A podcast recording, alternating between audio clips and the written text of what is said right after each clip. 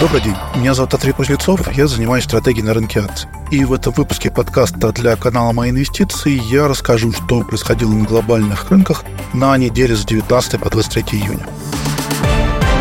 Если предыдущие недели на глобальных рынках были достаточно оптимистические настроения, то на этой неделе ралли сбуксовало и немного откатилось назад. Индексы потеряли 1-2%, из-за чего это произошло? Ну, логичнее всего это было бы связать с действиями словами Центробанков. Глава ФРС Пауэлл на неделе выступил перед Конгрессом и заявил, что для того, чтобы вернуть инфляцию под контроль, к таргету в 2%, по всей видимости, понадобится дополнительное ужесточение денежной политики. Он ожидает, что до конца года ставку придется поднять еще на 50 пунктов.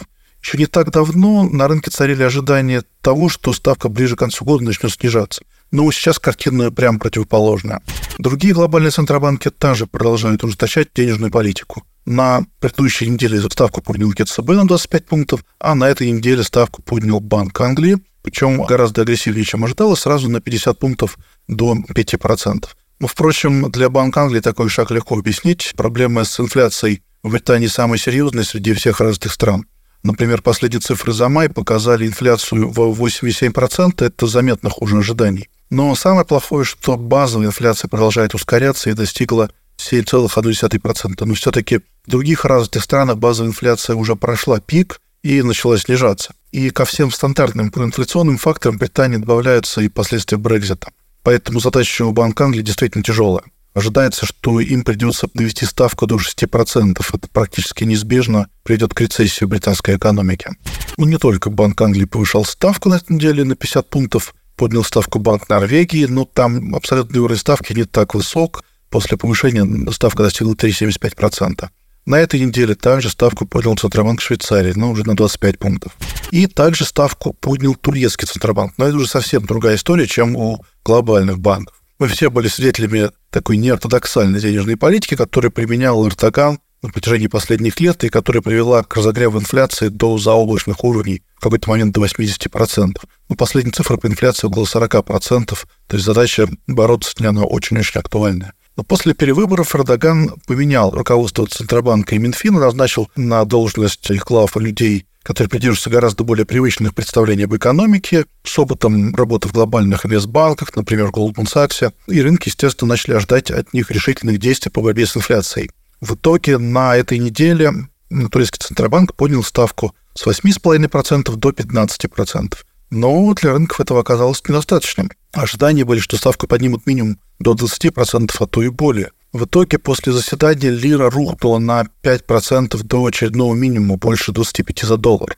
На самом деле у турецкого Центробанка нет хорошего решения. Можно, конечно, поднимать ставку агрессивнее, но вопрос, что тогда будет с банками? То у них на балансе достаточно много облигаций, эти облигации после резкого подъема ставки упадут в цене. Ну и вспомним, к чему такое привело в Штатах для малых банков. Там повышение ставки было гораздо более медленным. Так что в обозримом будущем обстановка в турецкой экономике будет весьма волатильной, задача Центробанка очень тяжелая. Ну, единственный, кто в этом мире может позволить снижать ставки, это ЦБ Китая. На этой неделе на 10 базисных пунктов были снижены ставки по так называемой Loan Prime Rate. Годовая снижена до 3,55%, и пятилетняя до 4,20%. Ну, мы уже обсуждали, что вялое восстановление китайской экономики просто требует какого-то стимула от правительства и Центробанка, а низкая инфляция, по идее, должна это позволить. Но пока что меры поддержки не выглядят впечатляющими. Снижение на 10 пипсов явно недостаточно, чтобы поддержать спрос. Ликвидности в банковской системе достаточно, и чисто монетарными мерами тут не обойтись. Просто снижение ставки не увеличит объемы кредитования. А применять фискальный стимул правительство пока не торопится. 16 июня, например, состоялось заседание Госсовета Китая. Были надежды, что там будут объявлены какие-то меры поддержки, но этого так и не состоялось. Заявления были достаточно общими, без каких-то конкретных объявленных мер. И рынки это разочаровало. В итоге на этой неделе индекс Шанхай Композит потерял 2,5%, а Хang Seng 6%. Неопределенность со стимулом и вообще с темпами восстановления китайской экономики давит и на сырьевые рынки. Ну и не помогает здесь, конечно, и позиция глобальных центробанков, которые угрожают задавить спрос на глобальных рынках, поднимая ставки. И на этом фоне по итогам недели цена барреля бренд упала с 76 до 73 долларов.